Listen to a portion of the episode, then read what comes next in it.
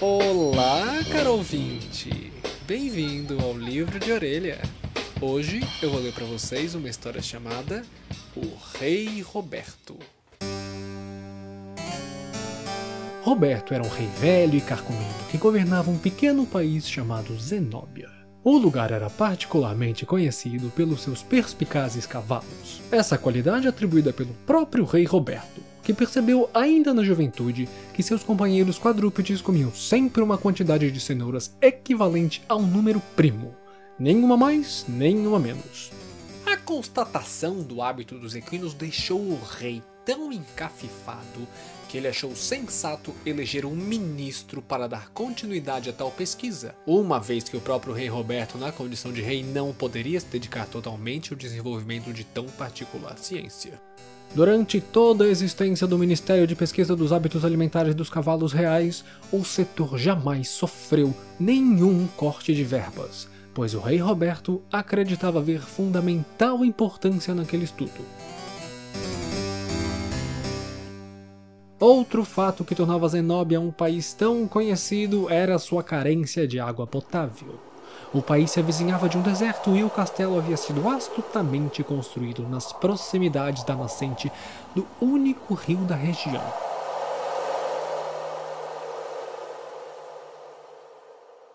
Era uma bela manhã de primavera, quando Percival, o ministro das cenouras, bateu à porta do rei. Vossa Alteza. Percival, Percival, meu favorito. Vem aqui, mais pertinho, vem. Trago-lhe notícias do Ministério.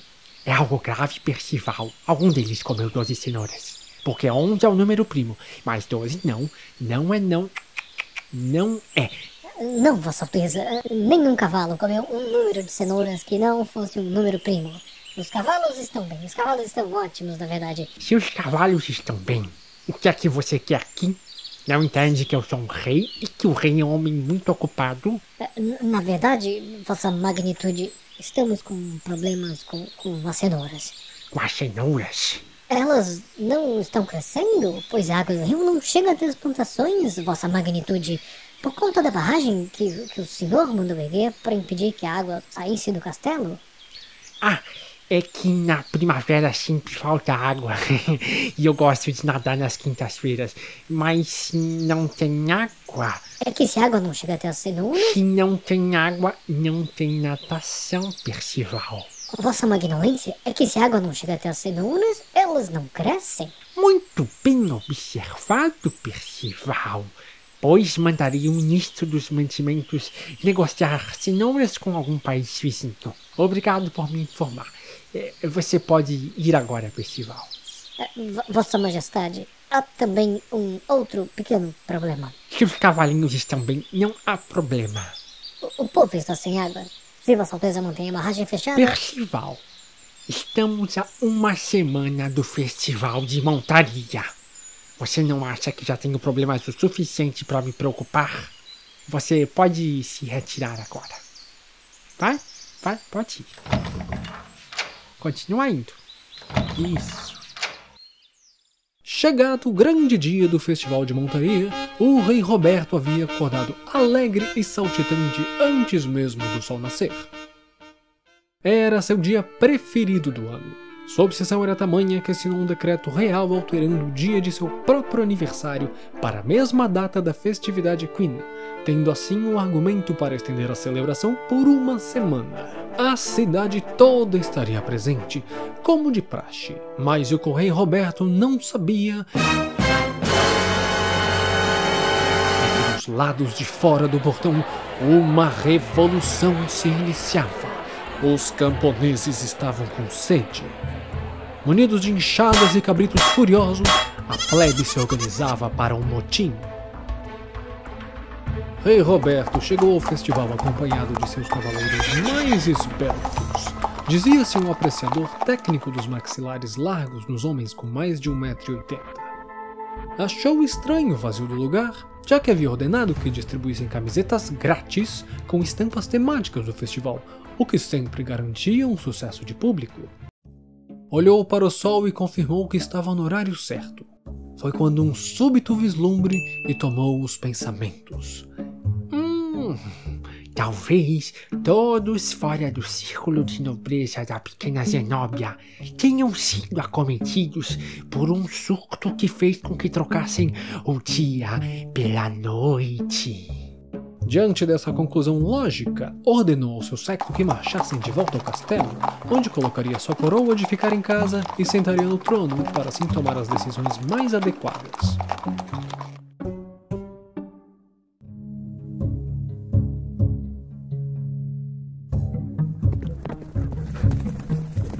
Galope compassado do caminho da volta despertou o intestino adormecido do rei Roberto, que, somada à ausência de um projeto adequado de ventilação em sua armadura, o fazia soar feito um espião russo em uma sauna tailandesa. Um simples gesto de mão faria com que sua tropa parasse para lhe auxiliar, mas o monarca havia esquecido qual gesto seria esse. Ainda pleno de suas faculdades mentais, ele sabia que momentos de dificuldade eram a rotina de um rei. Arriscou um gesto levantando o braço direito em um ângulo de 90 graus, apontando o dedo no ar e o seu polegar para o norte. Ao verem tal sinal, os cavaleiros se dispersaram em uma manobra tática, pois esse era o significado do gesto que o rei havia feito.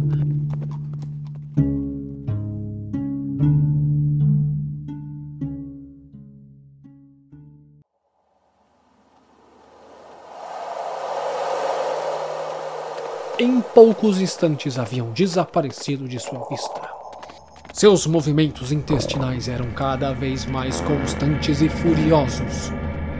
Mesmo atordoado pelo calor e as contrações, o rei Roberto conseguiu se beneficiar de sua amizade de longa data com sua montaria, que após dois elogios e um cafuné de cinco movimentos, estacionou com suavidade. Logo que o rei desceu, o animal retomou seu galope e sumiu. Mas o soberano estava ocupado demais para perceber. O rei tentava tirar o capacete com movimentos bruscos e desesperados, o que fizeram apenas com que seu intestino concluísse seu fluxo natural. Uma sinfonia gótica antecedeu o surgimento de um forte odor fétido que possuiu suas narinas e o fez começar a delirar. Ainda que houvesse perdido momentaneamente o sentido do olfato, Rei Roberto via as cores mais acentuadas. As pedras do chão balançavam em movimentos de zigue-zague. O canto dos pássaros era polifônico e o sibilar do vento parecia uma risadinha de pena que surge depois de se ouvir uma piada ruim contada por um primo do interior. Encantado por uma borboleta lilás que somente ele enxergava, resolveu segui-la. Quando finalmente a pegou, além de esmagar o pobre inseto imaginário, se deu conta de que estava no meio de uma de suas plantações de cenoura. Ou pelo menos foi nisso que o seu delírio o fez acreditar. Ficou muito entusiasmado, mas sua armadura não lhe dava mobilidade para que pudesse se agachar para colher um de seus tubérculos. Foi então que seus tímpanos lisérgicos foram atraídos por um barulho de água corrente. Mal sabia ele que os camponeses haviam tomado o castelo e destruído as portas da barragem. Em movimentos lépidos, como de uma lebre, ele caminhou até a margem do rio e constatou que era quinta-feira, dia de natação. Rei Roberto se atirou no rio, sendo levado para o fundo das águas pelo peso de sua armadura, concluindo assim também sua necessidade de se limpar. E morreu afogado.